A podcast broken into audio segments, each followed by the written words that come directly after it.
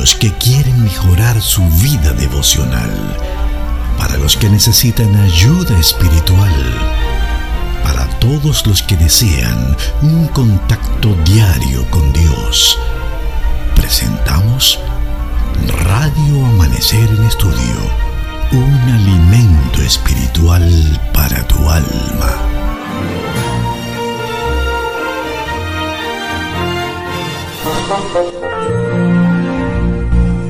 Qué bendición es que nos podamos encontrar nuevamente en este su espacio Radio Amanecer en Estudio. Para los hijos de Dios es un privilegio estudiar su palabra.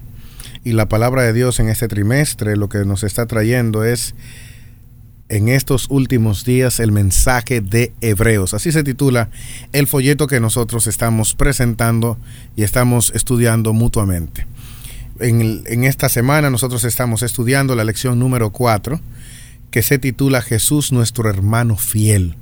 Es una lección que nos está presentando a Jesús como aquel hermano fiel que nos muestra su amor en diferentes facetas de su ministerio. El versículo de memoria para esta semana, Hebreos capítulo 2, versículo 14. Así que, por cuanto los hijos participaron de carne y sangre, él también participó de lo mismo para destruir por medio de la muerte al que tenía el imperio de la muerte, esto es, al diablo. Este texto es un texto que nos recuerda que quien da la victoria es Jesús. Y vamos a encontrar a ese hermano en toda esta semana, de alguna manera diciéndonos, yo soy el que peleo por ti, yo soy el que te puedo restaurar, yo soy el que te puedo perdonar, el que te puede perdonar. Para los comentarios de esta lección tenemos al pastor Domingo Guzmán. Pastor, bienvenido nuevamente a este su espacio, Radio Amanecer en Estudio, y muchas gracias por seguir con nosotros acá. Gracias, Pastor Moisés Valdés. Es un privilegio para mí estar haciendo los comentarios de esta lección tan importante. Hemos dedicado todo este tiempo ya a estudiar eh, esta guía de estudio escrita por Félix Cortés. En estos últimos días el mensaje de Hebreos. Hemos estado eh, inmersos en un estudio muy importante. El libro de Hebreos definitivamente es un libro bíblico de una relevancia enorme, sobre todo para el pueblo cristiano del tiempo del fin. Y de ahí ese título tan interesante en estos últimos días, porque estamos precisamente viviendo los últimos días a los cuales se refiere este libro. Vamos a orar para pedir la bendición de Dios en el estudio de su palabra en esta oportunidad. Padre nuestro, te agradecemos que nos brindas la oportunidad de venir delante de ti Aquí estamos dispuestos, Señor, a recibir de parte tuya bendición a través de tu palabra. Llénanos de tu Espíritu Santo, danos sabiduría y permite que tanto el pastor Moisés como un servidor podamos tener las herramientas necesarias para poder transmitir lo que tú, Señor, quieres que las personas reciban en casa a través de Radio Amanecer. Gracias porque nos escucha, Señor, siempre. En el nombre de Jesús. Amén. Amén.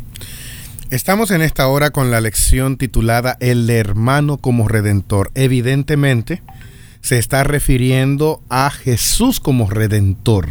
¿Qué es un redentor? Esa es una pregunta que mucha gente posiblemente sabe la definición de la palabra o conoce la definición de la palabra redentor.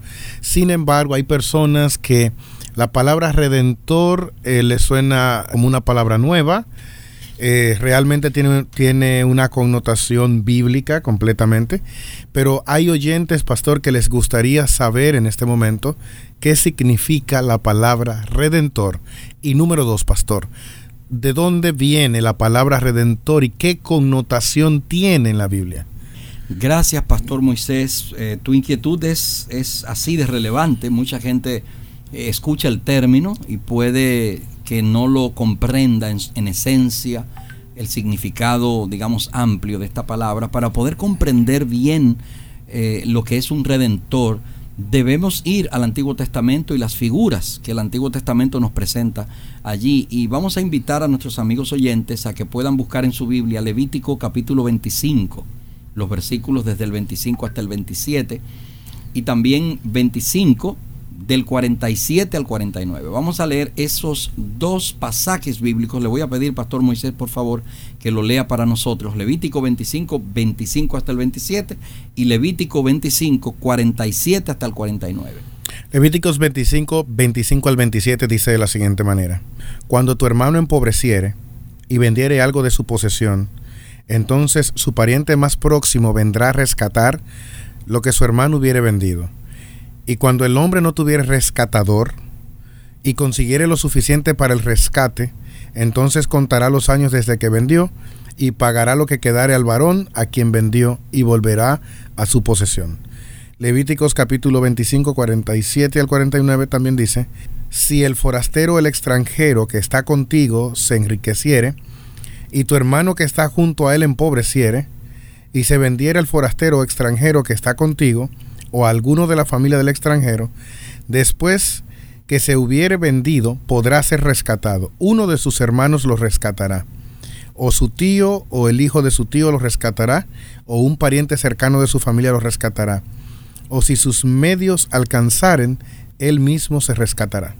Bien, aquí tenemos, podríamos decir, Pastor Moisés, lo que sería una base bíblica para poder entrar de lleno en la figura del Redentor. Sin embargo, yo quiero ahora, con esa base bíblica que ya escuchamos, hacer otro comentario al respecto.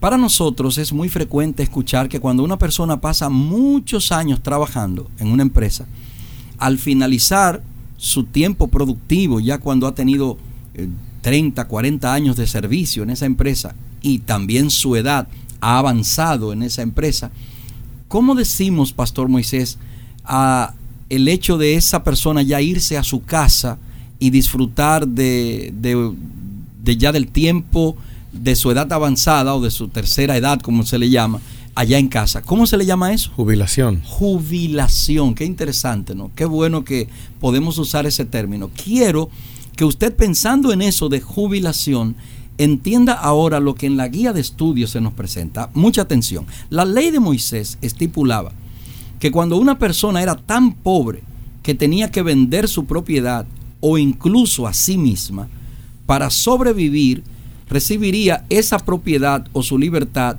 cada 50 años, en el año del jubileo. Así se le llamaba, año del jubileo. De paso, la palabra jubilación viene de esa expresión en la Biblia. Jubilación era el júbilo que daba el hecho de que al pasar el tiempo, la propiedad que yo había perdido podría volver a ser mía nuevamente. Y eso traía gozo, traía júbilo. Ahora note algo, el año jubilar era un gran año sabático en el que se perdonaban las deudas, se reclamaban las propiedades y se proclamaba libertad a las personas que habían perdido su libertad y que al perder esa libertad, pues lógicamente quedaban totalmente desposeídos, pero en el año del jubileo era restituido todo aquello. Ahora, es interesante que entendamos que 50 años es mucho tiempo para esperar, ¿verdad que sí? Es mucho tiempo. Por eso la ley también estipulaba que el pariente más cercano podía restaurar la condición de la persona antes de ese jubileo. ¿Cómo? Él tenía que pagar entonces la fracción que quedaba de la deuda que existiera, ese hermano mayor vendría y la pagaba. Así se rescataba a su pariente mucho antes de que transcurriera ese tiempo. Ahora, otro detalle importante es que el familiar más cercano era también la persona que tenía la obligación de garantizar que se hiciera justicia ante una injusticia cometida contra un familiar cercano. Ese punto es muy relevante que lo veamos como la base bíblica sobre lo que significa redimir a alguien. O sea, la redención realmente es esa intervención del hermano o pariente cercano para restaurar la condición de su hermano o pariente. En la Biblia, en el Antiguo Testamento, pastor, también agregamos, eh, si hay una historia que nos ayuda a entender el tema de la redención, es el, relato de Ruth. Claro. Cuando nosotros vamos. Déjeme decirle uno de mis relatos favoritos de la Biblia. Uno de tus relatos favoritos. en el capítulo 2, verso 20, por ejemplo, nosotros encontramos, dice que sea bendito de Jehová Eso lo dijo Noemí. Eh, Noemí a su nuera, a Ruth, evidentemente.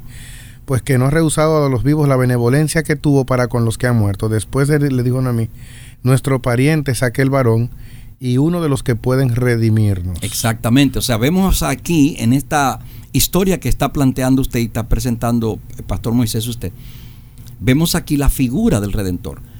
Vos era pariente cercano de Noemí. Noemí había perdido su propiedad. Exacto. Porque ella, ellos habían quedado en la pobreza y por eso se habían ido. Cuando ella regresa, esa propiedad, que aunque ella estaba viviendo en esa propiedad, pero esa propiedad ya no le pertenecía. Ella necesitaba que volviera a su nombre de nuevo. Entonces, para que eso ocurriera, ella tenía que pagarla a quien la había adquirido. Entonces, eso nos da nos da un sentido especial de la palabra gal, que es la palabra hebrea, que significa rescatar. O, si, nosotros la fuéramos a traducir de manera sencilla, es rescatar, volver a tomar, a, a conseguir lo que perdí antes. Ahora bien, en el Antiguo Testamento, el mayor redentor o el verdadero redentor es Jehová o Dios, por ejemplo. El Salmo 107, 2 dice, díganlo los redimidos de Jehová los que él rescató evidentemente, los que ha redimido del poder del enemigo. Si en el Antiguo Testamento quien puede redimir del poder del enemigo, eh, no necesariamente del poder de Satanás en, ciertos textos, sino que presenta a Jehová como aquel que rescata al pueblo. Nosotros podemos encontrar en Éxodo 6.6 que dice que Jehová le prometió a Israel, yo los sacaré de debajo de las pesadas tareas de Egipto, y os libraré de su servidumbre, y os redimiré con brazo extendido y con gran justicia. En Isaías 35 encontramos, no habrá allí león, ni fieras subirán por él, ni allí se encontrarán para que caminen los redimidos. Entonces, encontramos que el que redime puede ser un ser humano, un familiar de alguien que debe un dinero, de manera práctica pero también está Dios redimiendo. Sí, y hay una serie de versículos adicionales a los que usted ha mencionado que presentan a Jehová como ese redentor. El Salmo 19, 14, por ejemplo, dice, sean gratos los dichos de mi boca y la meditación de mi corazón delante de ti, oh Jehová, roca mía y redentor mío. Entonces, pastor, acabamos de ver que, para recapitular, que la palabra redimir, redimir o redentor tiene que ver con un pariente cercano que, me rescata de alguna u otra manera. Me rescata de una deuda, de que yo sea esclavo, pero también encontramos que Jehová es redentor. Ahora, en el texto de memoria que estamos estudiando, en el versículo que tenemos como base para la semana, que cómo encontramos ahí la idea de un redentor y a quién redime. Bien, sería bueno, pastor, que leas el texto. Hebreos 2, 14 al 16. Así que, por cuanto los hijos participaron de carne y sangre, él también participó de lo mismo para destruir por medio de la muerte al que tenía el imperio de la muerte, esto es al diablo, y librar a todos los que por el temor de la muerte estaban durante toda la vida sujetos a servidumbre. ¿Se da cuenta? En este texto se nos está describiendo a los que hemos lamentablemente la humanidad que ha perdido su estatus como libre delante de Dios, somos esclavos del pecado. Este pasaje nos describe como esclavos del diablo, pero a Jesús como nuestro redentor. Somos nosotros los esclavos, Jesús viene y nos redime. Cuando Adán pecó, la humanidad cayó bajo el poder del diablo. El pecado de Adán nos hace a nosotros eh, partícipes del poder del enemigo y de, vamos a decir, su, su dominio, ¿no? Ahora bien, como resultado de eso, nosotros no teníamos poder para resistir el pecado. Y Pablo presenta esto de una forma tan especial en Romanos 7, 14 al 24. ¿Usted pudiera leer eso para nosotros? Romanos capítulo 7, versículos 14 al 24. Porque sabemos que la ley es espiritual, mas yo soy carnal, vendido al pecado porque lo que hago no lo entiendo, pues no hago lo que quiero, sino lo que aborrezco, eso hago. Y si lo que no quiero, esto hago, apruebo que la ley es buena, de manera que ya no soy yo quien hace aquello, sino el pecado que mora en mí. Y yo sé que en mí, esto es en mi carne, no mora el bien, porque el querer el bien está en mí, pero no hacerlo. Porque no hago el bien que quiero, sino el mal que no quiero, eso hago. Y si hago lo que no quiero, ya no lo hago yo, sino el pecado que mora en mí. Así que queriendo yo hacer el bien, hallo esta ley, que el mal está en mí, porque según el hombre interior me deleito en la ley de Dios, pero veo otra ley en mis miembros que se revela contra la ley de mi mente, y que me lleva cautivo a la ley del pecado que está en mis miembros. Miserable de mí, ¿quién me librará de este cuerpo de muerte? ¿Se da cuenta la descripción que Pablo hace de su situación? Usted sabe, pastor, que hay una gran discusión de ese texto, si, si realmente está, eso es alguna cita de un judío, si un judío lo escribió. Eh, otros discuten que sí, que sí que es Pablo, eh, precisamente el que lo escribe. Pero la realidad es que no importa lo que se discuta, esa es la realidad mía. Mía, la realidad de todos los que están escuchando. Esa es la realidad de todo el mundo. Exactamente. Somos vendidos al pecado. Exactamente. Entonces, nuestra transgresión requería una pena de muerte. Y eso también Pablo lo presenta en Romanos capítulo 6, verso 23.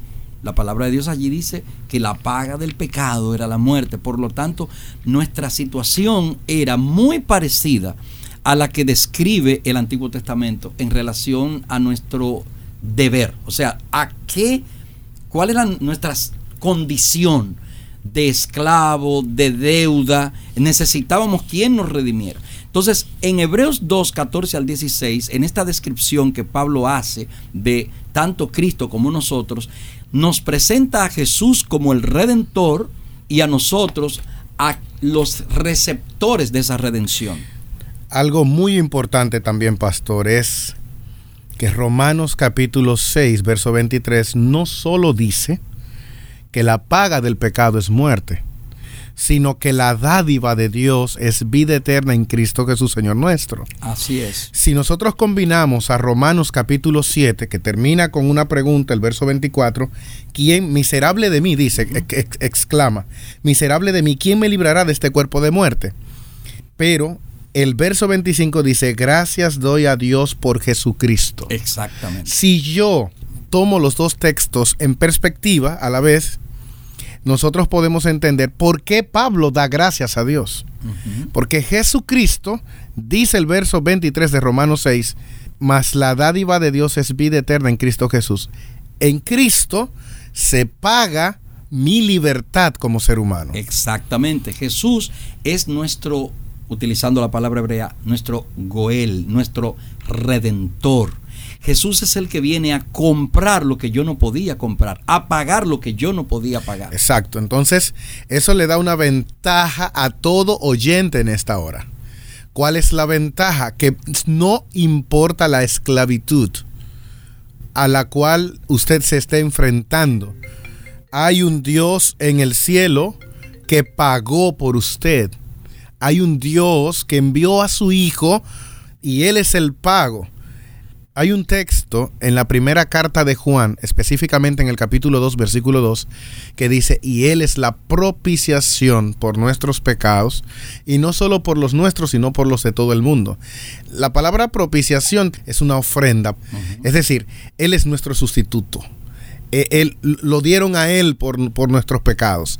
Y querido amigo, Hoy usted puede encontrar libertad si se acerca y le entrega su corazón a Cristo Jesús.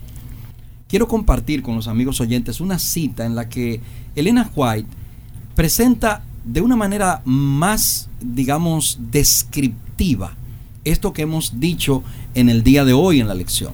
Fíjese cómo ella lo presenta en la página 294 del Deseado de todas las gentes. En las leyes dadas a Israel, hay una hermosa ilustración de la relación de Cristo con su pueblo. Cuando por la pobreza un hebreo había quedado obligado a separarse de su patrimonio y a venderse como esclavo, el deber de redimirle a él y su herencia recaía sobre el pariente más cercano. Así también la obra de redimirnos a nosotros y nuestra herencia perdida por el pecado recayó sobre aquel que era pariente cercano nuestro y a fin de redimirnos, Él se hizo pariente nuestro, más cercano que el padre, la madre, el hermano, el amigo o el amante, es el Señor nuestro Salvador. No temas, dice Él, porque yo te redimí, te puse nombre, mío, eres tú. porque en mis ojos fuiste de grande estima, fuiste honorable y yo te amé. Daré pues hombres por ti y naciones por tu alma. Una hermosa, hermosa forma de presentar, digamos en esencia, en, en un párrafo, lo que la lección del día de hoy a nosotros nos quiere transmitir.